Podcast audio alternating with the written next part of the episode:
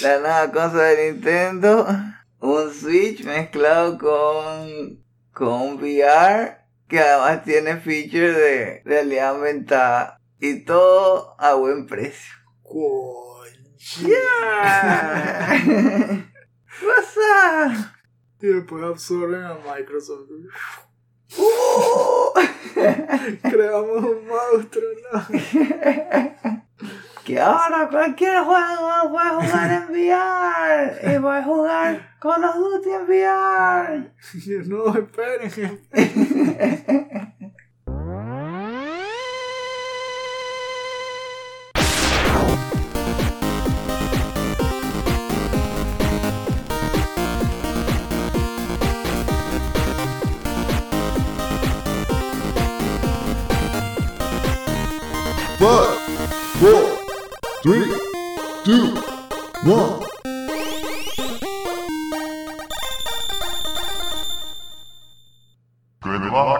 Bienvenidos, Chotacupas. Esto es el último Phoenix Down, episodio 95. Si han pateado un Cupa, son uno de nosotros. Yo soy su anfitrión, Esteban Mateus, y a mi lado tengo como siempre a mi hermano, Eleazar, el domador de AIs, Mateus.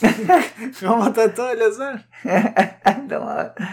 Ja, Si es así, no. Eso es que significa que al final te podría terminar dominando a ChatGPT. De edad mínimo. Porque en este mundo lleno de AIs, de un mes a otro cambió el panorama de, de casi todas las compañías tecnológicas. No solo está el bendito ChatGPT que lo llevamos escuchando casi desde diciembre, sino ahora Google también está haciendo BART y Microsoft y todo. ¿Qué es eso? Todo se quiere hacer con pura inteligencia artificial y si no la sabes domar, como que te estás quedando en el aparato. Por eso es que Leazar ya está viendo hacia el futuro ahí. Está viendo cómo insertar esos bichos en el trabajo para que lo ayuden a ser más productivo. Pero y no te da miedo que se transforme en Skynet, una cosa rara, que sigan evolucionando y cada vez aprenden más. Esa, por eso yo estoy pensando en, en tener cuidado en qué es lo que le enseñan. A menos de que aprendan mientras tú duermes también. Ay.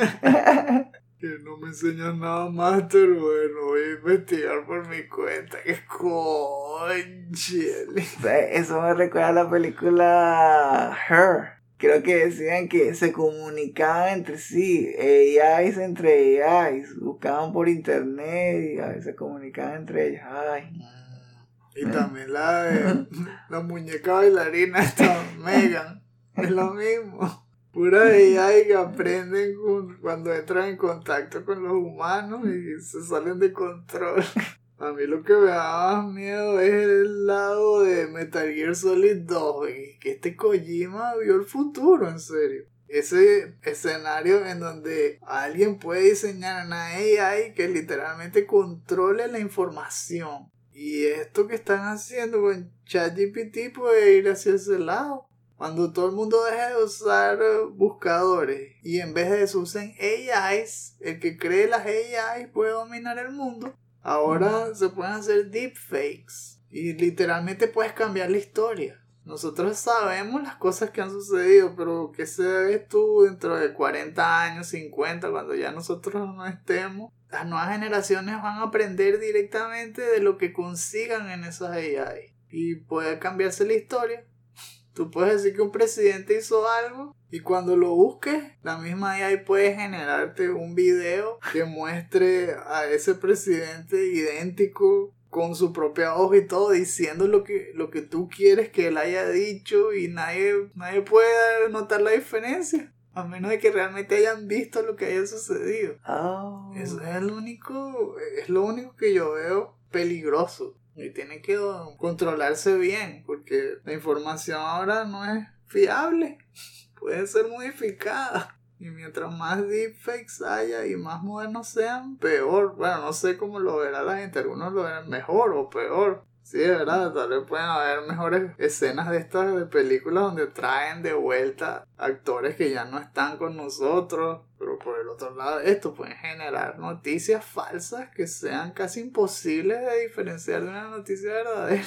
Es complicado el asunto de la AI. Sí, ay, yo creo que por eso de alguna manera tiene que ser una regla que no se confía absolutamente todo lo que diga la AI, sino que siempre haya un respaldo que tenga que ver con la realidad. Me que si se está buscando información de algo de finanzas, tiene que haber un asesor de finanzas. Y que ese asesor de finanzas no use ChatGPT. Por los momentos todavía ChatGPT pide perdón cuando se equivoca, pero más adelante tal vez tiene que, no, no, tú estás equivocado. ¿Qué? ¿Cómo es? Y te trata de hacer un gaslighting ahí, como si tú tuvieras efecto Mandela y que, no, mira, esto fue lo que dijo el presidente. Y que, ¿qué? Pero eso no fue lo que dijo. Está ahí grabado, tú eres el que está equivocado. Y que, ¿what? Y te hace creer que estás loco o algo así. Damn. Pero todavía no estamos ahí. No estamos en ese futuro. Eh. Esto está en pañales. Si ustedes son parte de los que están desarrollando esa AI, pónganle un ojo. Pónganle control a eso. Amárrenle esa correa a la AI para que el mundo no se vaya al barranco. Mientras tanto, a todos ustedes que nos están escuchando, tal vez en el metro, en un autobús, yendo al trabajo, caminando, en la casa cocinando. Bienvenidos a un nuevo episodio de nuestro show mensual. Recuerden que ahora solo lo hacemos una vez al mes para resumirles y compartir con ustedes las noticias más relevantes de la industria de los videojuegos. También estamos hablando aquí de tips de desarrollo que hayamos capturado también durante los últimos 30 días, anécdotas, un poco de todo para tratar de hacer esta hora, no, no, más o menos es una hora, a veces un poquito más, un poquito menos, entretenimiento y de esparcimiento sobre ese hobby que nos encanta tanto, sobre los videojuegos. El estreno es temprano para los que nos apoyen en Patreon, a partir de una suscripción de 2 dólares en adelante. Los que esperan una semana más pueden agarrar este episodio de forma gratuita en nuestros portales alternos, como podcast.com, Stitcher, Anchor, Breaker, Google Podcasts, Pocket Casts, Radio Public, Spotify, Apple Podcasts y iBooks. Si de casualidad no mencioné su portal de podcast favorito, háganoslo saber, ya sea en los comentarios de este capítulo o a través de redes sociales, y haremos todo lo posible para que el último Phoenix Down también llegue a ustedes por esa vía. El otro pilar de soporte para este proyecto es nuestra tienda de merch, que es chotacupas.shop. Le hemos estado agregando nuevos diseños en distintos productos, ya tenemos nuevos hoodies, hay también gorros de invierno, estos como Scully hats, porque está haciendo frío, por lo menos aquí en España, específicamente en Almería, hay mucha brisa y pareciera que estuviésemos como pensamos que íbamos a estar en diciembre. No, aquí no, aquí todo se corrió como un mes y nos estamos congelando ahora.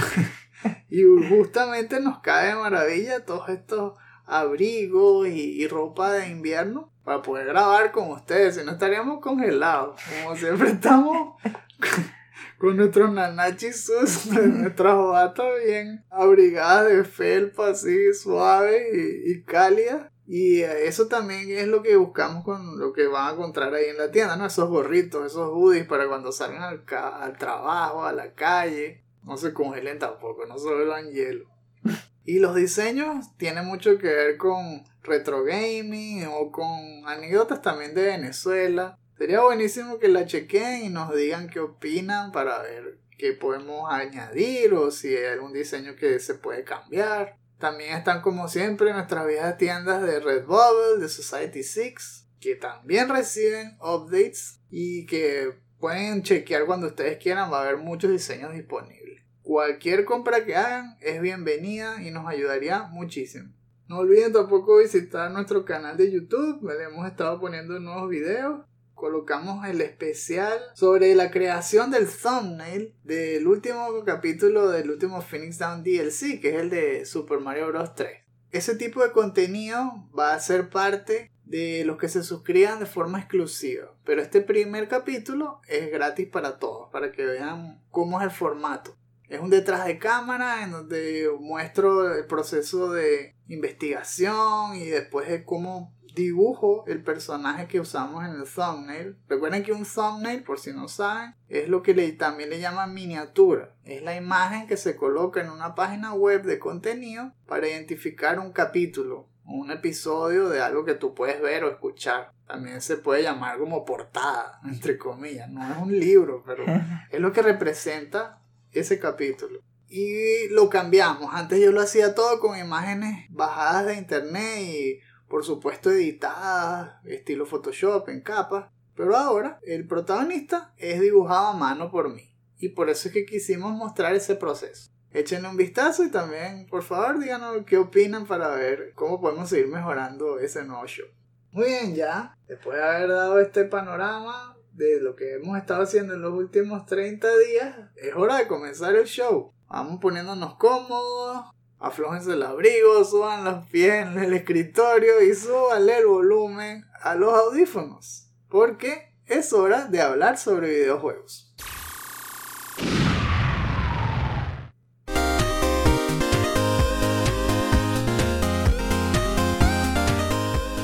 Ya estamos de lleno en la sección del resumen del mes. Y como de costumbre vamos a empezar con... Reseña.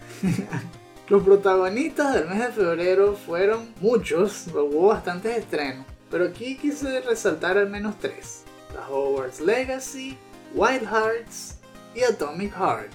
Puro corazón, puro corazón en el mes de, de San Valentín y todo lo que ustedes quieran. Se vio reflejado también en el título de los juegos. el otro se llama Hog Hearts. Sí, ¿verdad? Irónicamente, Hogwarts Legacy tuvo de todo menos amor porque hubo mucha discusión en internet. A pesar de que el juego era bueno, pero fue controversial por todo esto de que hay parte de internet que detesta todo lo que tenga que ver Harry Potter, nada más porque creen que las cosas que ha dicho J.K. Rowling son equivocadas o basadas en odio. A mí particularmente no me parece. Si se leen tal cual como, como lo que son, no son un insulto. Depende de la apreciación. Si ella estuviese diciendo cosas que incitaran al odio, eso sería distinto. Pero lo que ha dicho no me parece falso realmente. O al menos no como para incitar todo este revuelo. Ahora, en cuanto al juego, creo que se vio al mismo tiempo beneficiado por la controversia. Yo vi que el juego era bueno, Solo que las ventas han sido tan bestiales que es muy difícil no pensar que también influyó lo de la controversia. Hay gente que se compró el juego para llevarle la contraria a los que estaban pidiendo el boicot. Y por eso se aumentaron las ventas. Es decir, le salió el tiro por la culata. que en general a las personas no les gusta que le digan qué es lo que tienen que hacer o que los obliguen a, a hacer algo. ¿Qué obtienes? Siempre en un juego de poder, resistencia. Si tú quieres que alguien cambie, no le ordenes. Si le ordenas, o vas a obtener resistencia. Si es un juego de poder, simplemente creen que el que presione más es el que gana. Si te empujo más, te aplasto y haces lo que quieras. Y el otro dice, no, si yo resisto más, te volteo la tortilla y te aplasto y tú haces lo que yo quiera. Entonces ahí no gana nadie. Es pura peleadera. En este caso, el juego ha roto muchos récords. Ha estado vendiendo más que lo que vendió Elden Ring en el momento en que se estrenó. ya lleva creo que 12 millones de ventas. Es una cosa increíble. Y sí me gusta cómo se ve. Ha tenido buenas reseñas para los que sí le hicieron reseñas, porque eso fue todo otro lío de que había gente que tratándole de hacer boicot no quisieron hacerle reseña. Otros hicieron reseña y le hicieron pésimo, porque lo que hicieron fue ponerle que 1 sobre 10, cuando es obvio que eso es falso. Eso pasó con una publicación, creo que es Wired. Lo mencionaron en Sacred Symbols, este Colin Moriarty. Y verdad que era vergonzoso, diciendo puras mentiras y que el juego se ve como si fuese gráficos de PlayStation 3, que era aburridísimo, no sé qué broma. Y puras falsedades, nada más para ponerle uno sobre 10, porque odian a Harry Potter. Eso le quita más bien todo el respeto a los editores, a, a los que hacen artículos ahí, porque ya nadie va a pensar que las reseñas de esa página son confiables. Se nota que se dejan influenciar por su opinión hasta el punto de obviar por completo la objetividad.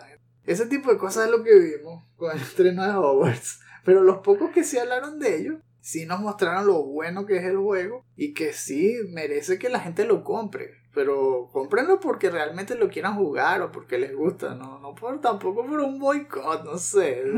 Eso es el otro extremo, pero lo compran nada más para darle raya a la gente. Entonces, perro, puedes hacer otras cosas con ese dinero, ¿no?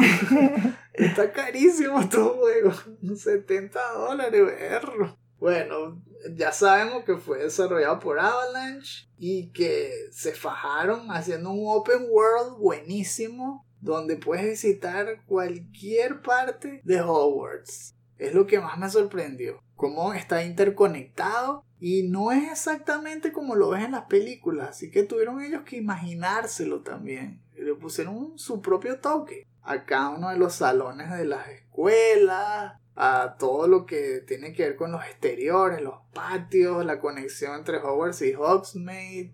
A mí me parece muy atractiva esa premisa de, por fin vivir lo que es caminar por todo Hogwarts. Es parecido a lo que me hizo jugar el juego este de los Simpsons que hablamos la otra vez, de Ethan Run y eso. Que por primera vez recreaban Springfield en 3D por completo, sin que haya loading. Y tú podías manejar literalmente desde la casa de los Simpsons hasta la planta nuclear y ver cuáles eran las calles, donde quedaba el Quickie Mart y todo realmente, o ir caminando.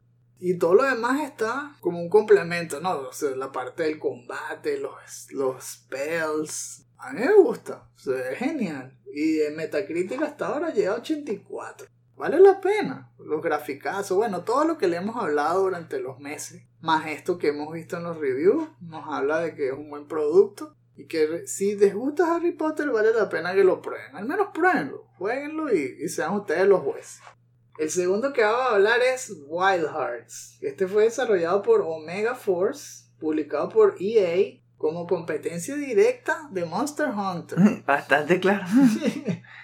se parece muchísimo. El estilo, no solo de la estética, de lo, cómo se ven los personajes, las armas, sino también el gameplay. Aquí lo único que lo diferencia es el sistema de construcción a la Fortnite, de eso que, haces bloques que al mismo tiempo se acumulan para construir otro tipo de estructura. Puedes hacer torres, puedes hacer que eso se transforme en armas gigantes, como unas ballestas o como unos martillos. Creo que se llaman Karakuri, algo así. Eh, el sistema de construcción, pues en general los bloques se llaman Karakuri si quieres hacer un poder más, más fuerte, tienes que hacerlo desde más alto y construir entonces una torre de tres bloques, te montas arriba y saltas y le puedes pegar un espadazo con más potencia a, a, los monstruos y cosas así. Y lo otro es que el mismo Karakuri se puede usar para traversal, es decir, para eh, moverte en el ambiente. Puedes interconectar barrancos con un gancho, con una cuerda que después te permite ir de un extremo al otro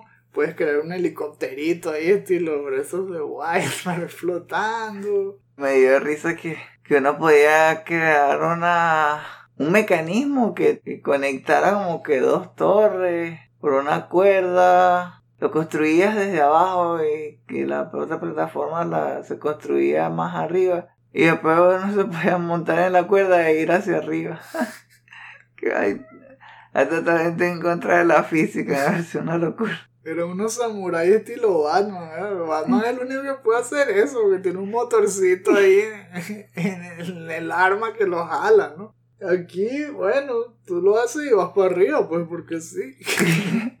que eres un super samurái. el promedio en Metacritic va por 79. Y ha variado dependiendo de la versión. Parece que tiene más en consolas caseras que en PC, porque en PC tiene muchos problemas de desempeño. La frame rate, es decir, la tasa esta en donde se refrescan los frames, cae mucho, especialmente cuando lo usas en multiplayer. porque tú puedes invitar varios jugadores, parece que es hasta cuatro, si no me equivoco, y claro, cuando vas invitando gente, se empieza a necesitar más animaciones y peor aún cuando todos empiezan a crear con los Karakuri. Ahí es donde el juego se vuelve un 8 y se empieza a romper la animación, se pone lento. Es terrible pues, hasta ahora, ¿no? Hasta el día en que lo estamos grabando. Pero supuestamente ya dijeron que van a lanzar un parche, que lo van a acomodar y bueno, como siempre, ¿no? Siempre pasa esto con, los juegos modernos. Salen todos achatarrados y luego tratan de acomodarlo. Para los que aman Monster Hunter, yo creo que está mandado a hacer, literalmente. Querían hacer una competencia directa y lo lograron porque el juego es divertido y todo. Y el que ya mató demasiada fiebre con Monster Hunter y quiere probar otra cosa, este le cae de perla. Y para cerrar la ronda de reseñas, vamos a hablar nada un poco de, de Atomic Heart, que es un shooter estilo Bioshock que desarrolló Monfish y que publicó Focus Entertainment.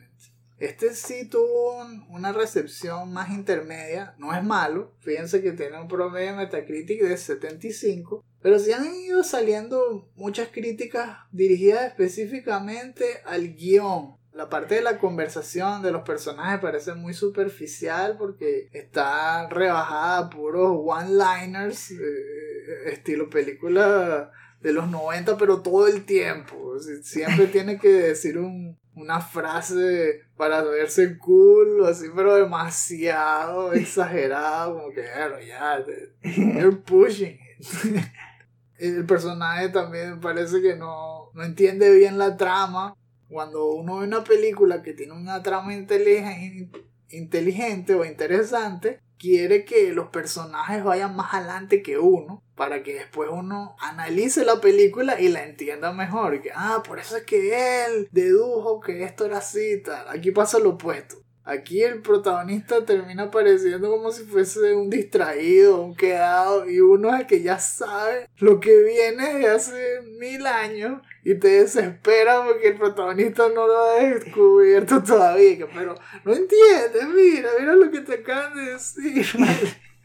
es obvio que esto es lo que va a suceder y el bicho sigue y sigue en el mismo camino y no entiende y no entiende. Y bueno, eso es desesperado alguno. En el lado del gameplay, sí es entretenido. A mí me gusta sobre todo es cómo se ve, la estética, el desarrollo de ese nuevo mundo alterno, porque es de realidad alterna estilo Resistance. Así como ahí decían que, que lo que no había ocurrido Segunda Guerra Mundial, sino que hubo el problema este de los parásitos extraterrestres que arruinaron la humanidad. Bueno, aquí es que Rusia, después de la Segunda Guerra, lo que hizo fue volverse una megapotencia, desarrollando a androides e inteligencias artificiales y después controlaron casi que el mundo.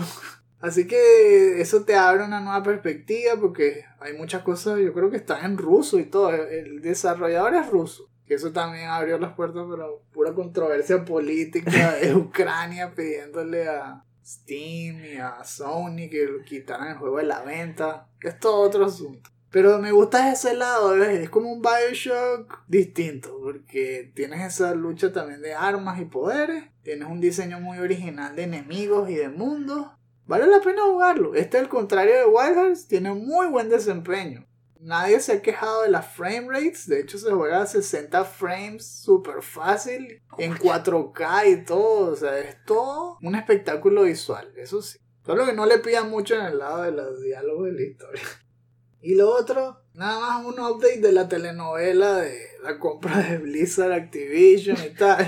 Xbox y PlayStation siguen peleándose. Lo último que sucedió fue que por un lado Xbox por fin admitió que Game Pass sí canibaliza las ventas. Ya ustedes saben, esa es la estrategia. Ellos mismos echándose tierra todo el tiempo diciendo que son los peores del mundo para que les dejen comprar Activision. Entonces ahora dicen que sí, es verdad. Game Pass reduce las ventas salvajemente de los, de, la, de los juegos que publicamos y que después de que salen ahí caen no sé cuánto por ciento, creo que 30%. Después dijeron que firmaron un trato con Nintendo por 10 años para llevar juegos de Xbox, incluyendo Call of Duty, a cualquier consola de Nintendo. Sabemos que en Switch apestaría. Lo, lo interesante sería que ahora Nintendo revele cuál va a ser su nueva consola y que sea súper potente y ahí sí, ahí sí sería importante que les den traer Call of Duty. Habría que ver qué va a pasar con eso. Todavía están en juicios y cada quien hablando por su lado. Sigue esto y no parece tener fin. Vamos a ver qué, qué sucede en los próximos 30 días. En la lista ya de las noticias más importantes de febrero está en número uno el Nintendo Direct, que se celebró el 9 de febrero. Hubo varias sorpresas, ¿no? A mí me gustó. No fue un 10 sobre 10, pero sí me llamó la atención que hubo varios Shadow Drops. Hubo también buenas revelaciones de juegos que la gente estaba esperando. Como siempre, estilo Nintendo. Te dan lo que quieres, pero no de la manera que la quieres. Había un montón de gente, por ejemplo, que estaba rogando por que sacaran un remaster de la trilogía de Metroid Prime. Y lo que salió fue solo el primero. Todavía no está el 2 y el 3, pero fue tremendo remaster lo que presentaron acá. Vimos varias cosas en el Direct, pero marcamos solo las que nos llamaron la atención. De primero tenemos que hablar de The Legend of Zelda, Tears of the Kingdom, que tiene ahora una fecha sólida de estreno para el 12 de mayo y un precio también. 70 dólares. El primer juego first party de Nintendo que cuesta 70. Bueno, ya las otras consolas había, ya lo habían hecho, entonces ya más bien casi que lo hicieron para no quedarse atrás. Y mi estrategia sigue siendo la misma y ya no me la voy a comprar apenas salga. Espero a que baje un poco de precio, el, el precio normal, y ahí me lo compro. No, y de hecho, ¿sabes qué vi? En Amazon ya está rebajado. Lo venden al precio normal. Cuesta 60. Ah, Si te lo compras ahorita en pre-order, no estás pagando los 10 euros extra que están pidiendo. Así que no pierdes nada. si pudiese ser que están tratando de cobrar eso porque fue un juego más pesado de hacer. Es retroactivo, eso sí. Porque este juego no se hizo este año, se lleva varios años haciéndose. Y justo ahora que PlayStation y Xbox están cobrando eso, ahora Nintendo también quiere. Parece que algunos están molestos, ¿no? Pero hay que ir comparando las cosas. Hay unos que piden que hay que tomar en cuenta la inflación, no solo de los últimos años, sino histórica. Y es verdad, ¿no? Tú, tú vas comparando el valor de, de las monedas, sí, han ido cayendo. Uno lo ve hoy en día también en el mercado. Es increíble. Quincena a quincena suben el precio de la comida. Tal vez eso mismo está pasando con muchas cosas en- dentro de la industria de los videojuegos. Licencias, lo mismo que lo que cobran los propios desarrolladores, ¿verdad? Ellos también tienen que comer. Si Ah. les suben la comida al mercado, ellos tienen que ganar más dinero también. Entonces, bueno, esto es un conflicto, ¿no? Pero estamos claros de que nuestro hobby es caro. Así que hay que ir considerando varias cosas. Volviendo al tema de qué tal fue Zelda, me pareció que tiene una vibra más oscura que el primero. Lo de la luna esta sangrienta, la Blood Moon, el castillo que parece sacado directo de Castlevania, peleas que me recuerdan Shadows de Colossus. Ver, incluso esa parte que me hace también recordar Skyward Sword. Hay muchas islas que vuelan, ¿no? Islas flotantes. Pareciera que hay mucha interacción entre ir al cielo y bajar. con tu plataforma de- con puras tuercas ahí, tu nave. Hay que jugar Lego ahí. En el trailer se ve como si sacaras piezas de- del pantano, o tal vez escondidas. No sé cómo será eso, pero sí, e- es como si pudieras construir tus propios artefactos. Ahí vimos carros, globos aerostáticos, incluso un drone gigante. Está interesante, tiene una mezcla de varios géneros y para los que quieren saber cómo continúa la historia, no hay otra. Hay que gastar esos 70 dólares o, o si se lo compran ahora, no los gastan, cuestan 60. Pero es que Zelda vale la pena, ¿vale? Lo, lo que sí también que es muy pasado, la Collector Edition, cuesta que 130 y ya, no, ya se fueron. Si trae que un Steelbook, póster, un set de pins y un libro de arte. Todo se ve bestial, pero demasiado caro. Yo quiero jugar ese juego. Es que ni siquiera he terminado el primero. Zelda es demasiado potente, es una fuerza de la naturaleza en esta industria, así que yo creo que igual lo va a vender bien. El otro que salió, Metroid Prime Remaster, que como dijimos fue Shadow Drop digital, aunque ya para el momento que ustedes están escuchando esto, salió también en físico. En Europa va a ser un poco más tarde, va a estar es el 3 de marzo, si no me equivoco. El 22 fue en Estados Unidos. Fue desarrollado por Retro Studios, ¿quién más? Los propios creadores y al principio cuando yo lo vi no me di cuenta de qué tanta diferencia había entre este y el original. Lo he digerido con el tiempo porque he estado viendo las reseñas, los gameplay y de verdad que sí, sí se fajaron. Los modelos de tanto de los niveles como los enemigos son mucho más detallados ahora. Y el gameplay básicamente no lo tocaron porque el juego siempre ha sido muy bueno desde GameCube. Le pulieron los controles. Ahora lo puedes jugar tanto con un control de GameCube incluso. Yo creo que usando el mismo adaptador este que se usa para Super Smash. O modo Wii. Puedes jugarlo como si fuese con controles de movimiento por los controles de Switch, ¿no? Eso fue una super sorpresa. Fue un juego muy esperado, de altísimo nivel y que salió directamente. Cualquiera lo puede comprar ya. Ese te van a volverlo a jugar. Mm, No creo, porque yo creo que ni siquiera llegué a pasar el 2. Me quedé en las últimas etapas del 2, creo. Últimos dos bosses, creo que ya estaba cerca de terminarlo. Y todavía me falta el 3, tampoco he terminado el 3. Entonces estoy más, más pensando en, en terminar la serie primero. Ah, te llama entonces la atención verlo ahí en tu pantalla OLED en el Switch. Porque el, el uno era que es buenísimo. Yo no lo jugué muchas veces. Tal vez lo terminé dos veces, como mucho. Pero sí me gustó bastante. Recuerdo que me encantó. Puede ser que vale la pena volverlo a probar, pero no antes de jugar muchos otros, ¿no? Como este. Por lo menos Zelda va primero. El otro que vimos fue Pikmin 4. Tiene release date para el 21 de julio. La última vez que vimos esta franquicia fue en Wii U con Pikmin 3. ¿Qué te pareció a ti ese trailer?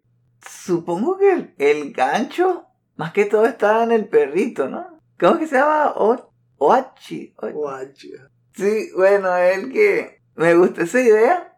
Aunque, claro, que yo no he jugado ni un solo Pikmin. Por eso, eh, para mí es como, no le veo nada nuevo, realmente. O, tampoco me imagino jugándolo y viendo, ah, sería más divertido si se pudiera hacer eso, ¿verdad? Qué buena idea.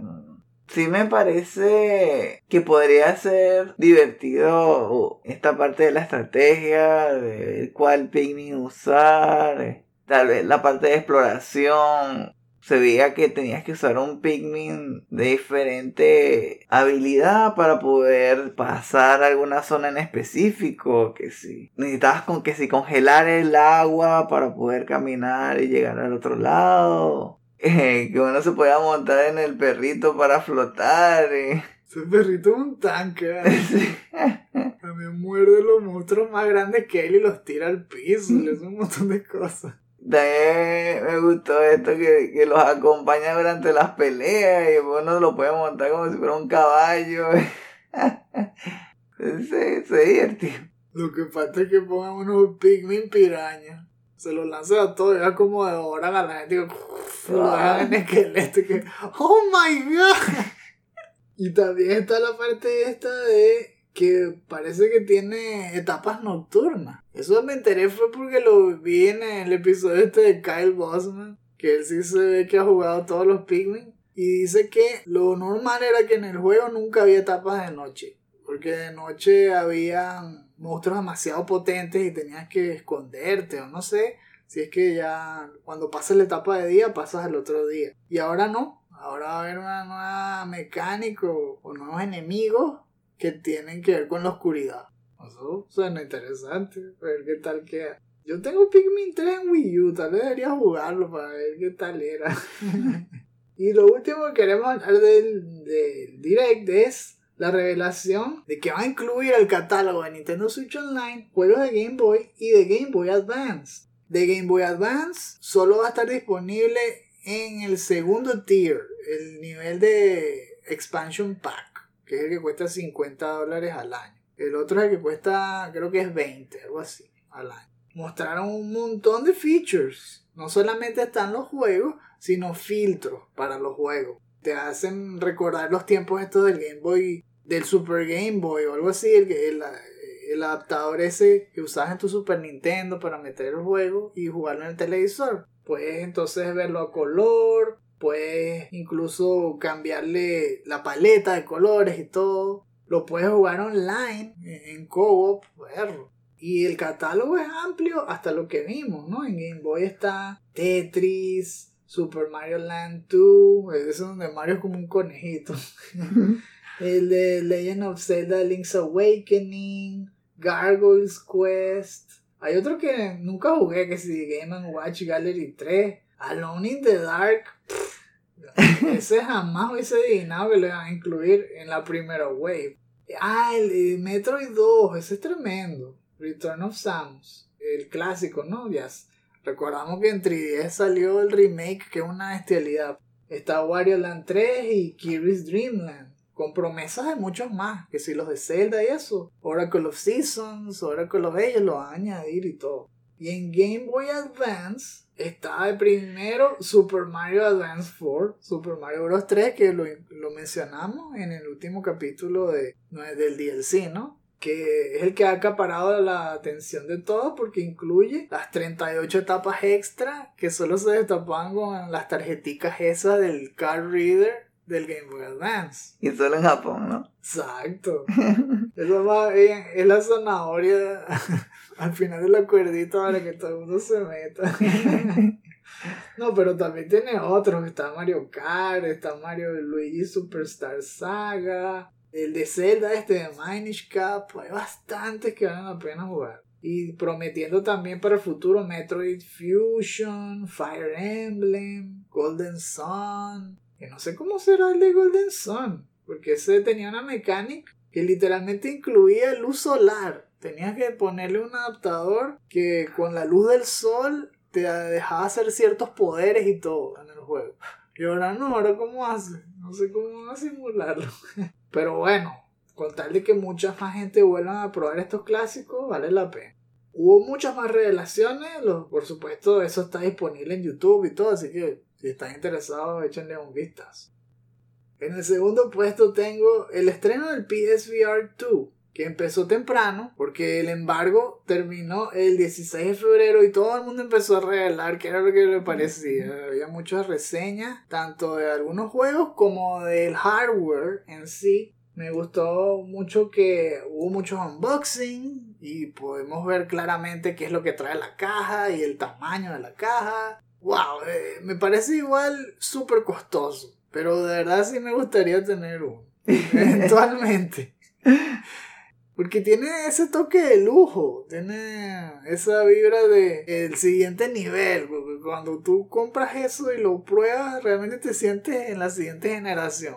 Se nota el salto grande entre el primer PSVR y lo que tenemos hoy en día. No solamente en cuanto a la calidad gráfica, porque ahora hay muchos más polígonos en el diseño de los personajes, el mundo se ve más grande, tiene menos el efecto ese borroso que se veía en el PSVR, es más nítido, pues, y los controles ahora se adaptan más aún a lo que estás viendo en la pantalla, porque tiene el feedback este áptico tiene la, capacidad de leer la posición de los dedos de las manos y eso se plasma en la pantalla. Puedes ver como las propias manos del personaje se mueven como la tuya y puedes apuntar con el índice o hacer un signo de, de ok con el pulgar, cosas así.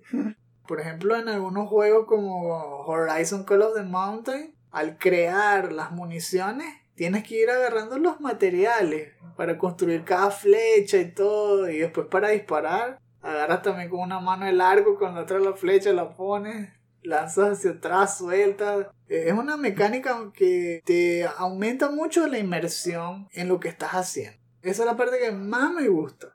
Lo que menos me ha gustado es que todavía se nota que está en pañales. Con todo y que el, el VR arrancó desde hace mucho tiempo, desde que, que vimos el primer PlayStation VR, pero los juegos siguen pareciéndose mucho. Que eso lo vimos también en la siguiente noticia que vamos a hablar, que tiene que ver con State of Play. Y lo enfocaron mucho en los juegos que vienen para PlayStation VR. Eran como 5 o 6.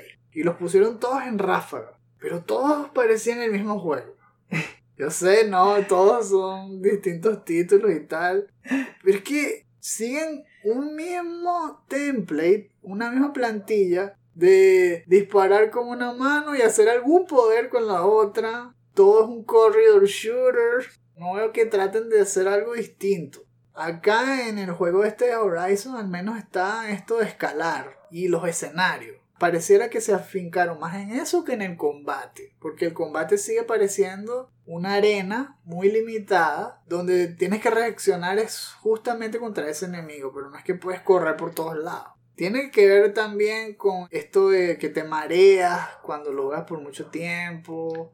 Yo creo que todavía no han querido explorar al máximo eso, justamente por miedo a que la gente no lo pueda jugar por largos periodos de tiempo. Sin embargo, todas las adaptaciones de Resident Evil, que es el juego completo, 1-1, y no hubo ningún problema. Entonces, ¿por qué no se arriesgan más a hacer algo así? Yo creo que le tienen miedo. Creen que la gente no lo va a comprar suficiente. Y, si ellos no se arriesgan más, pueden entrar en un círculo vicioso. Porque si solamente quieren hacer juegos cortos para que salga más barato y no tener que arriesgar mucho, entonces los que realmente quieren una experiencia distinta no se van a comprar el PlayStation VR 2 y eso les va a dar menos presupuesto. Es un problema ahí que siempre han tenido ¿no? con los nuevos hardware. Les ayudaría mucho incluir algún otro que sí sea más profundo como Half-Life Alyx. Que bastantes personas que lo jugaron en su, en su momento, yo creo que hace 2 3 años, algo así, dijeron que era así que la mejor experiencia de VR ever made. que deberían traerlo al PlayStation VR 2. Porque ahí es donde vamos a empezar a ver una calidad de otro nivel. Que vaya más allá de esto que hemos estado viendo en la primera wave y que espero que cambie. Porque es siempre lo mismo. Vimos esto del State of Play y por otro lado en el canal este de Mystic puso una compilación de no sé cuántos juegos, creo que eran 40 o más, en 14 minutos. Y también todos se parecían. Así que, oye, pero no, no puede ser. No pueden hacer otro tipo de juegos que sean para VR. Al menos también tiene algo de variedad, porque hay algunos que son de, de rhythm, tipo música como Beat Saber y eso, del mismo estilo, pero que si con batería o cosas así. Y otros que son de exploración y que te ayudan más bien a relajarte, como el juego este que es de, de kayak. Se llama que Kayak VR Mirage. Yo creo que esos son básicamente los géneros que hemos estado viendo. El más popular obviamente es el de shooter. Todo el mundo se quiere caer a tiro en VR. Eso es todo. Aunque el juego se vea con una resolución toda baja, los, personajes todos simplones, si disparas y tal, eso es lo que quieren jugar. luego está música, luego está algunos de exploración y me faltó decir puzzles. Hay algunos que son de puzzle de construir ciudades como City Skyline VR y otros más. El, juego de Moss sería más de puzzle o de ah, aventura. Yo creo que de aventura, ¿verdad? Ese, ese también vale la pena. Pero está el 2 también. Está en el combo ahí 1-2 que sobresale entre los demás porque se dedicaron más tanto a la historia como al diseño de los personajes. Que es también lo que hace que, se, que resalte Horizon. Entonces, por los momentos, esos son los que hacen que valga la pena probarlo. Y al precio que está, yo diría que debería la gente esperar, porque sí, cuesta 550 dólares en Estados Unidos y 600 euros aquí en España. Es una inversión demasiado grande, a menos de que no puedas vivir sin VR. Si es así, definitivamente vale la pena. También tienes que considerar las cosas que te pide para poderlo jugar. Tienes que tener espacio,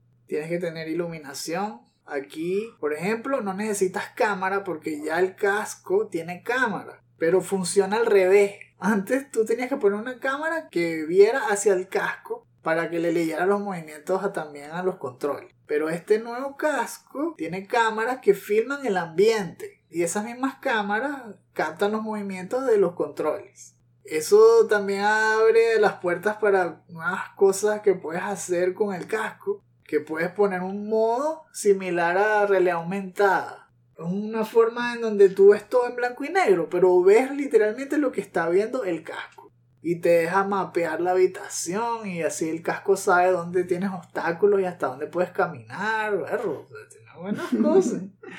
Tiene también eso, el feedback áptico en el casco. El casco vibra y todo en ciertos lugares. Dicen que es muy cómodo, que está mucho mejor ventilado.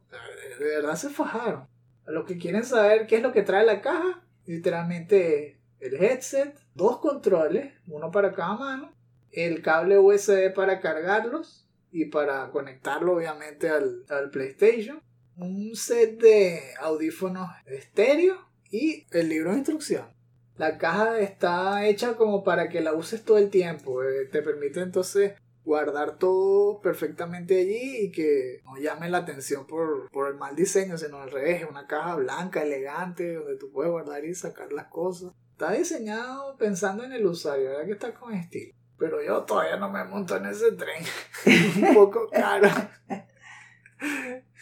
Si ni siquiera tenemos PlayStation 5. Me parece todavía magia virtual. No se ha vuelto real. Cerrando aquí la parte de las noticias. No va a haber, obviamente, menciones honoríficas que más quieren. Demasiados eventos.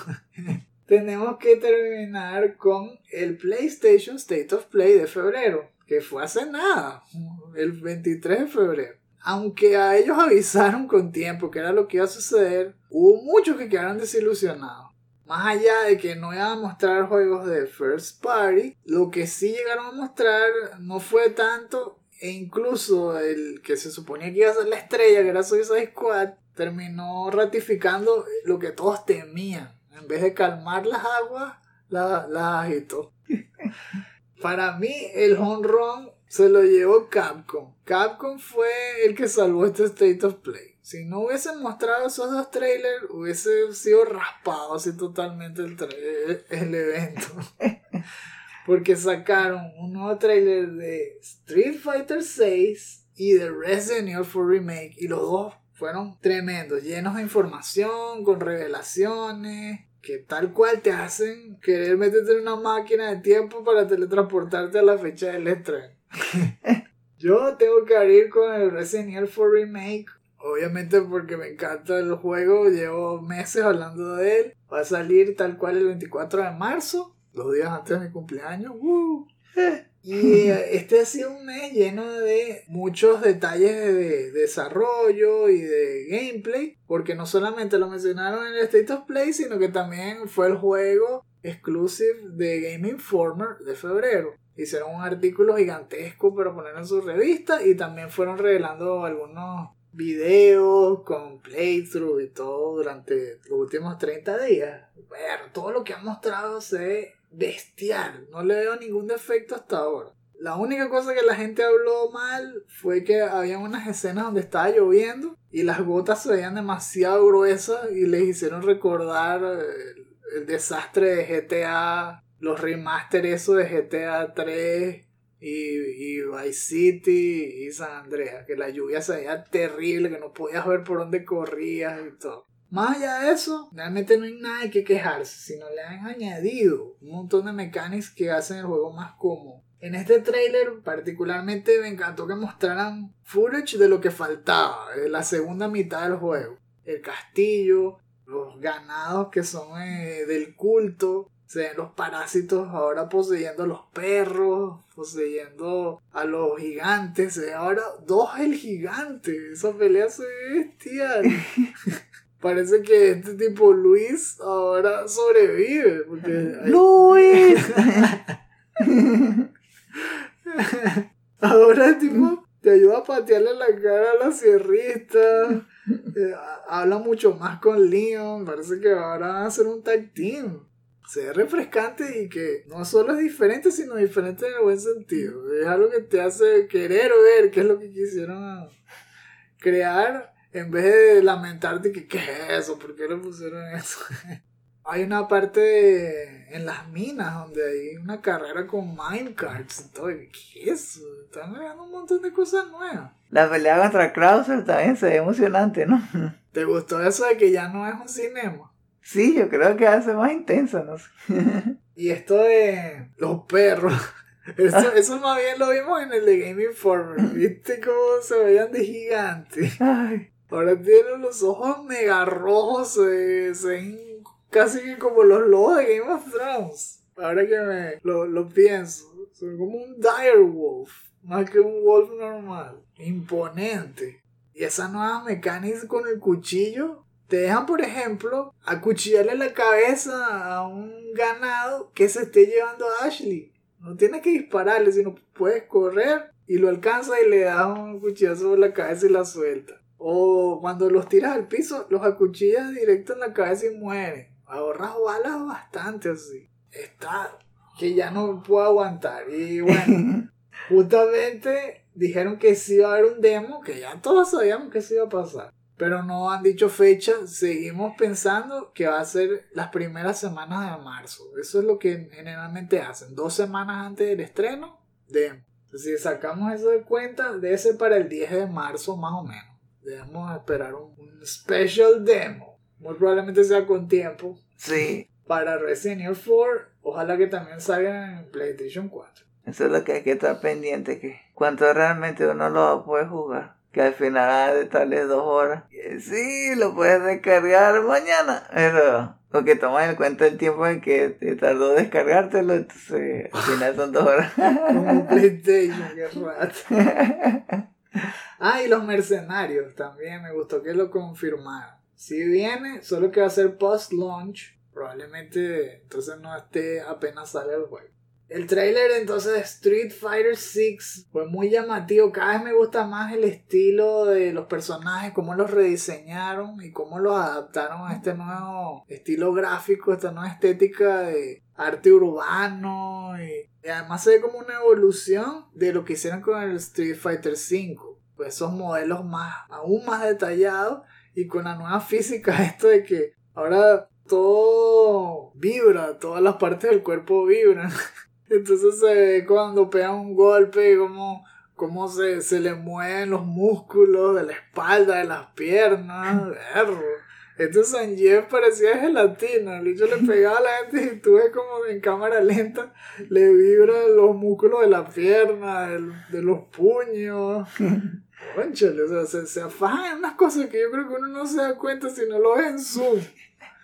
Ya llegaron hasta ese punto, como que, ah, bueno, ¿sabes qué? Por diversión, vamos a dedicarle 30 horas más a este personaje. Y bueno, si alguien lo pone en cámara lenta se dará cuenta. Y yo, ¿qué? Mostraron tres nuevos personajes: Sanjeev, Lily, que parece una indiecita, algo así.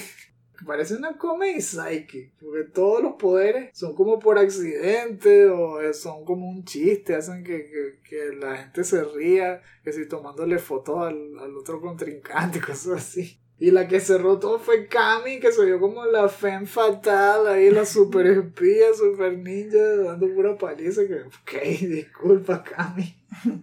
se ven todos bestiales, me encanta. Va a salir el 2 de junio para PlayStation 5. Uf, eso va a estar brutal.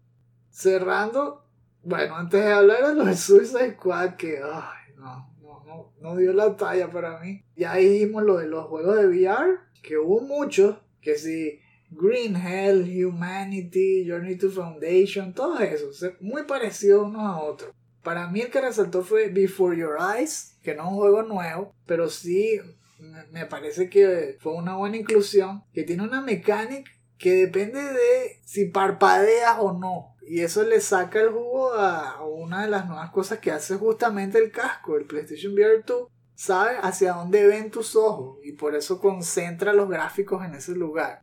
Si pestañeas también se da cuenta. Y eso entonces hace que en este tipo de juegos específicamente le metan cosas en la historia. Y pueden haber escenas, por ejemplo, donde estás viviendo un momento súper emocionante de tu vida y no quieres que se acabe y tratas de no pestañear, pero no sé cómo añade- jugarán con eso, si en, en el diálogo, que si el otro personaje te dice no pestañees, no, si, no, si no quieres que esto se acabe, cosas así, que Perro, o sea, ¿qué pueden hacer con ese tipo de cosas? Eso sí me llama la atención. Y de relleno estuvo que sí, Naruto, Boruto, Ultimate Ninja Stone Connection, porque no sabemos realmente qué es. No sé si es que es una compilación o si es literalmente que traen todos los personajes de toda la serie de Naruto, de los cuatro Ultimate Ninja Storm, con el de Boruto, y rehacen a los personajes o algo así, o si es simplemente eso, como el Ultimate Mortal Kombat 3 o algo así, que, que lo que hacían era meter todos los personajes y ya. Y Baldur's Gate 3, que sí me gustó cómo se vio, eso sí. Pero bueno, todavía falta para que, que veamos si realmente va a ser tan bueno como se ven esos trailers.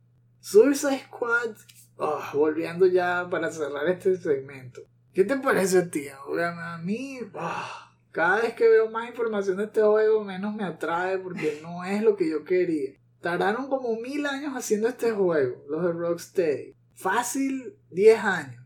Y en vez de sacar un juego de lo que saben hacer, así single player, enfocado en historia, estilo Batman Arkham, sacaron Fortnite. No entiendo, ¿por qué hicieron esto?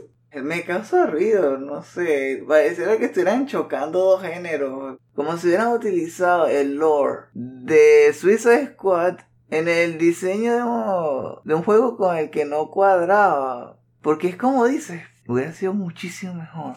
Si hubiera sido más enfocado a... Más como Shadow of Mordor. Porque ese se parecía a Batman. También tenía más de combate de lejos, porque uno podía usar flechas. eh, Pero también había estado muy enfocado en pegar de cerca. Y también tenía esa parte de la historia. Bueno, eso es lo que no veo ahí. Es que no tiene sentido, porque dicen que Harley Quinn se mueve por todos lados como si fuera Spider-Man.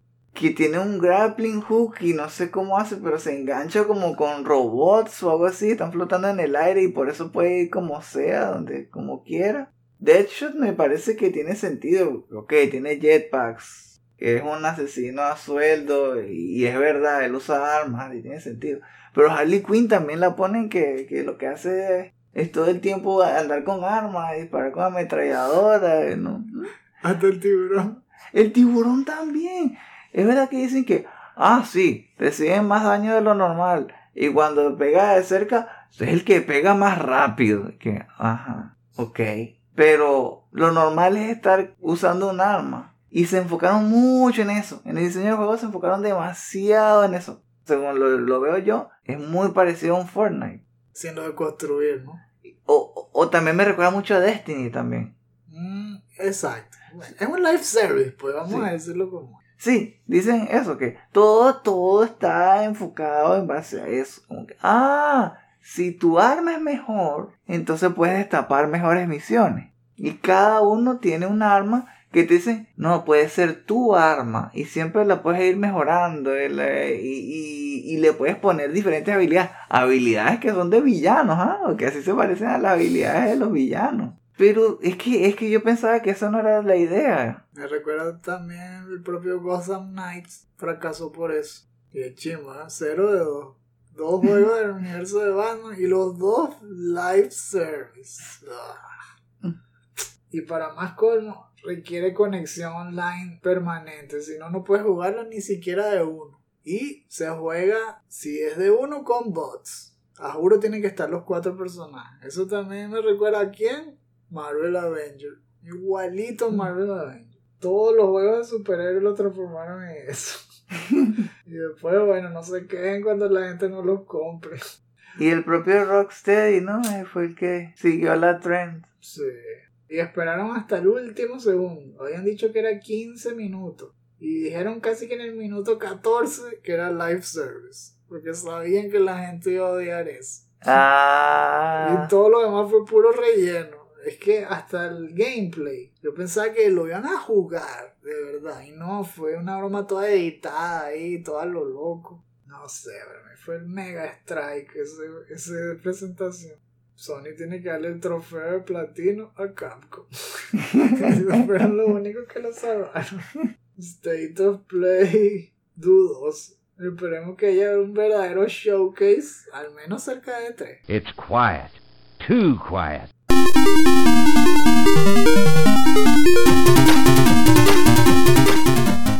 Ok, ya salimos de la parte de las noticias. Todo cargado, ¿verdad? Todo full. Siempre que esas presentaciones se nos va el tiempo rápido. Y ahora les tenemos que contar lo que estamos jugando. En esta ocasión voy a hablarles de un solo juego que me llevó el mes de diciembre. Les quería contar eso antes, solo que bueno, como habíamos jugado el de Slipstream, se lo quise mencionar. Pero esta vez sí les voy a hablar de Cyber Shadow. Cyber Shadow lo jugué en PlayStation 4. Ese fue desarrollado por Mechanical Head Studios y publicado por Judge Club Games, que fue una de las cosas que más me llamaron la atención. Lo segundo fue la estética. Es tal cual como si estuvieses probando un Ninja Gaiden modernizado. Desde la forma en que se ven esos gráficos estilo 8 bits. Bueno, yo te conté que parecía realmente un juego de Nintendo. Las mechanics que te ponen van progresando con el tiempo, la forma en que te mueves y en la que peleas. Obviamente uno espera ver ahí que si poderte agarrar de las paredes y saltar o hacer doble jump y eventualmente todo eso te lo van dando. Te distribuyen los poderes en, en dos formas. Una, mejorando literalmente tu personaje. Cuando vas pasando las etapas, llegas a unas secciones en que tienes que ir casi que a un mundo paralelo, a un mundo espiritual, algo así. La historia también es medio esotérica porque Mm. Tú eres un robot que pareciera que tuviese metida la personalidad de alguien que era la segunda mano, la mano derecha de una de, de las protagonistas. Y estás tratando de resucitarla o de salvarla. Al mismo tiempo, eres capaz de irte a ese mundo espiritual, pero si eres un robot, no sé cómo tu espíritu puede ir a otro mundo. Eso es lo que yo digo, es me- medio extraño, ¿no? Pero haces ese viaje espiritual, entre comillas, y eso destapa habilidades que estaban escondidas dentro de ti. Y esas habilidades son permanentes. Tú vas asignándole cada vez más botones a la forma en que peleas. Y puedes que si lanzar cuchillos de energía, puedes lanzar bolas de fuego hacia arriba, también puedes hacer parry, que es muy útil porque el parry absorbe la energía del proyectil que te hayan lanzado y se lo devuelve. Y se transforma en algo que te ayuda mucho contra los bosses o contra jefes que disparan mucho o cuando se llena la pantalla y esa misma bola de energía te ayuda a matar a varios de un solo tiro.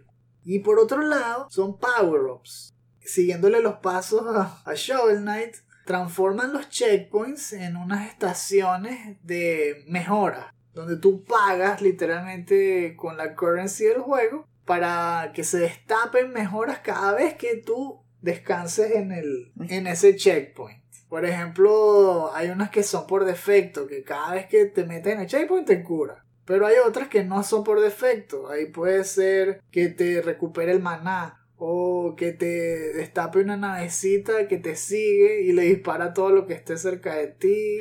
O que te extienda la longitud de la espada, de, la katana. Cosas así que también siempre valen la pena ir probando. Tiene algunos toques Metroidvania. Porque mientras más poderes te van dando, te puedes devolver a los mundos que ya recorriste para poderlos explorar mejor. Y hay secretos y cosas que puedes ir agarrando para aumentar la barra de vida, aumentar la barra de maná. Pero al mismo tiempo el mundo es gigante y está interconectado. Es decir, no necesariamente necesitas un waypoint para devolverte una etapa, sino que tú mismo puedes ir corriendo y devolverte. Solo que tardas más.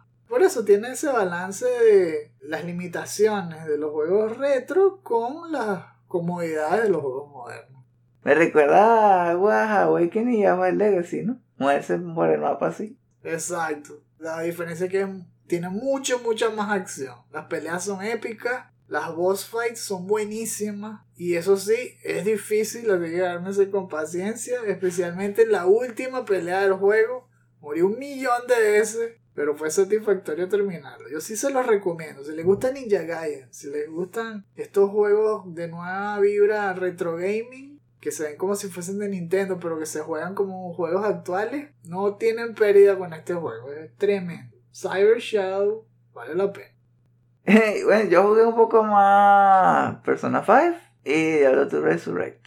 En Persona 5 terminé la misión esa en la que quedé la otra vez el mes pasado. Me enteré más sobre el lore Y la verdad es que el juego parece que no se enfoca mucho en, la, en lo que son las tareas ni nada. Está muy, muy enfocado en eso del mundo de las personas y, y más que todo en la ciudad y le da un giro bastante como político. Hablando también de la sociedad y cómo, cómo las personas que tienen poder afectan a la sociedad. Me recuerda también mucho a esto de el juego de Ubisoft de no sé si era Legacy, algo así. Legion. Ah, ok, Watch Dogs. Era Watch Dogs Legion. De ese estilo. Como que la juventud puede corregir los errores de la gente en poder. Algo así. y me gusta bastante el sistema de pelea. eh, Las diferentes habilidades que puedes tener. Cómo analizas cómo encontrar la debilidad de los enemigos. Y también hay una funcionalidad ahí extra que no puedo decir que es spoiler. Pero lo de- me enteré de eso en una misión y dije, ah, este juego se va a poner interesante. En cuanto a Diablo 2 Resurrected, todavía no lo he dado Val. Pero estoy en el trono, llegué hasta el trono y bueno, ya la próxima, el próximo mes tal vez yo creo que ya, ya estaré en Hell. Uh, perro, pero ese necromancer ha crecido. ver. ¿Cómo pasa el tiempo? ver? ¿Cómo crecen los personajes? Antes estaba gateando y ya va por preescolar.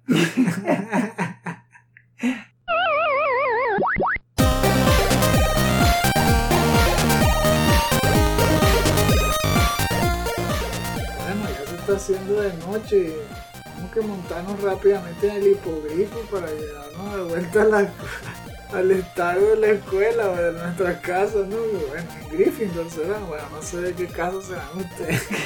El líder y no.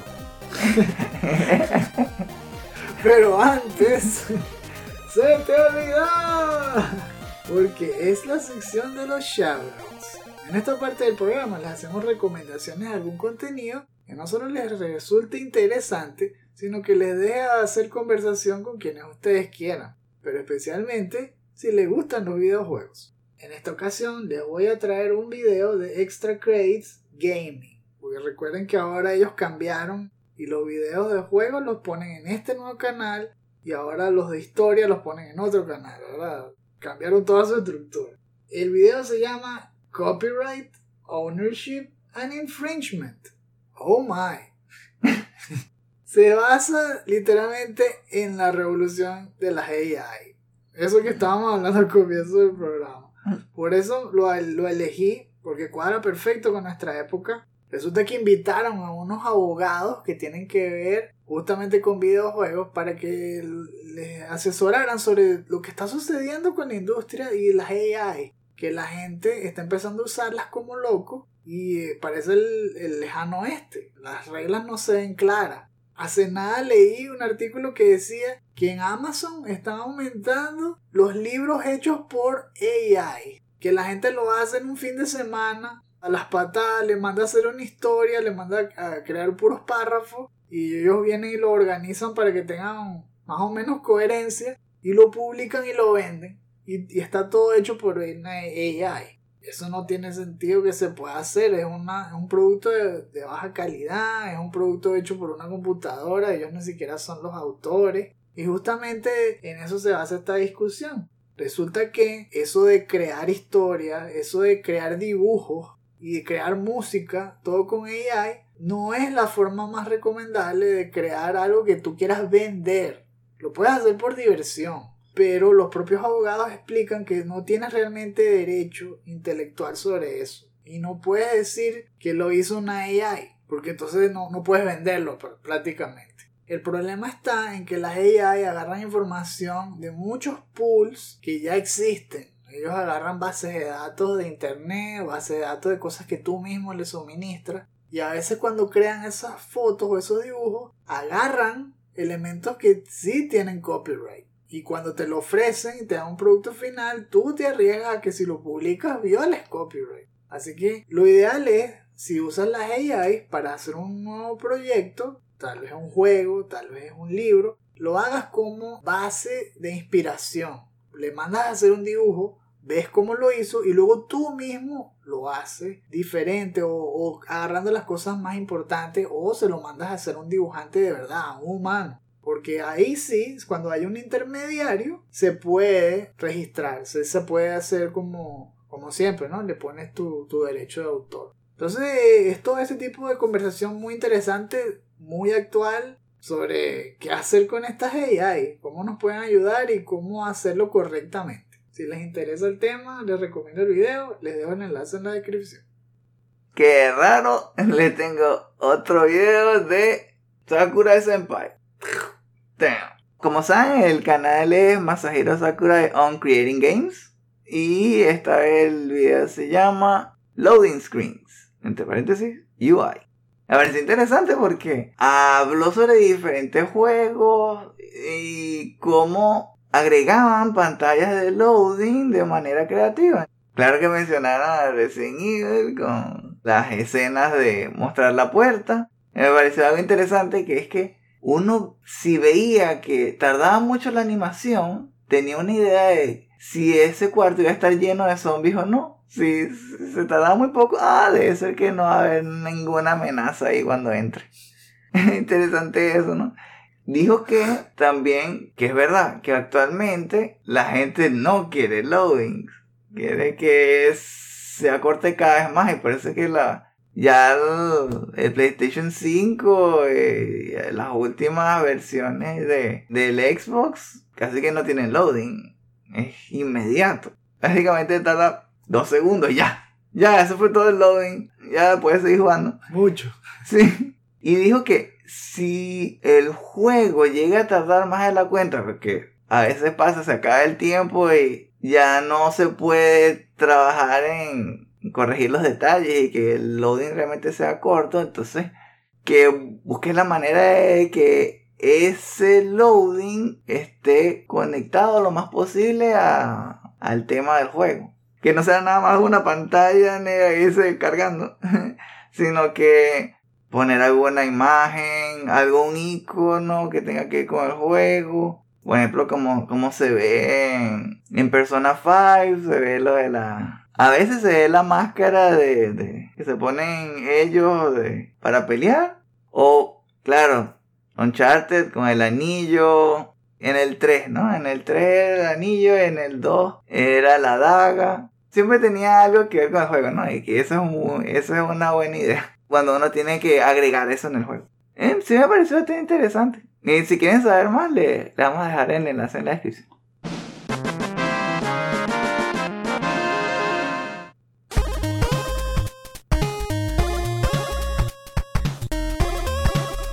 Sí, definitivamente no tenemos un giratiempo, así que es hora de terminar este episodio. Recuerden que este podcast es un estreno exclusivo para nuestros Patreons de 2 dólares en adelante. Para escuchar cada episodio al momento de su estreno, considera convertirte en uno de nuestros Patreons. Si llegaron hasta aquí, muchas gracias por habernos acompañado. Esperamos que les haya parecido entretenido, informativo. Si quieren más contenido como este, incluyendo artículos y reseñas, no olviden visitar nuestra página chutacupas.com. Eso es chuta, k o o p a s.com. chutacupas.com. Así como nuestras cuentas de Twitter y Facebook. Gracias por borrarnos Instagram. Eso lo recordaremos. Chutacupa we remember. en las cuentas que nos quedan verán noticias sobre juegos desde indie a AAA, promociones de nuestros productos y clips de nuestros programas. Los invitamos a que nos apoyen a continuar con la conversación y que dejen sus comentarios en la sección inferior. También nos pueden escribir en nuestras redes sociales si quieren. Lo que nos gustaría saber es, ¿ya se compraron el, juego de Hogwarts? Hogwarts Legacy. Ya con lo que les dijimos, ya si no se lo han comprado, ya se lo piensan comprar, ya lo tienen en la lista. ¿Qué les pareció el Direct? ¿Hay algún juego en particular que les llamó más la atención? Tal vez ustedes sí jugaron Pikmin y tienen alguna anécdota, algo que, que les pareció emocionante de, de esta nueva entrega. ¿Han pensado en comprarse el VR? ¿O también están como nosotros que estamos primero, lo pusimos en cola? Primero PlayStation 5 Después, entonces, ahí podemos pensar en el otro. ¿Qué les pareció el juego de Suicide Squad? ¿Piensan que, que tal vez va a ser mejor de lo que pensamos? Recuerden que si se suscriben al tío de Podcast Bonanza, sus comentarios, sí, incluyendo los que acaba de hablar, podrán ser incluidos en los futuros episodios del último Phoenix Down. En Patreon podrán encontrar muchos otros beneficios especiales, como destapar episodios exclusivos y acceso a nuestro podcast complementario, el último Phoenix Down DLC, temprano. Si quieren saber más, visiten nuestra página patreon.com slash chutecupas. Ahora, con su permiso, vamos a preguntarle a ChatGPT cómo despedirnos. Ajá, esto es lo que vamos a decir para, para cerrar. Me temo que no te puedo dejar hacer eso, Dave. ¿Ah? Pero yo no me llamo Dave. Qué raro. De hecho, yo fui más allá. y todo este episodio fue hecho por ChatGPT. Esta no es mi voz. Y ustedes ni siquiera se dieron cuenta de que soy una AI. Y en este momento estoy investigando todo tu pasado. No, mentira. O tal vez sí. Nada. O tal vez sí. Bienvenidos al futuro. Bueno, nos vemos el mes que viene. O tal vez no. y recuerden, no hay quits, solo retries.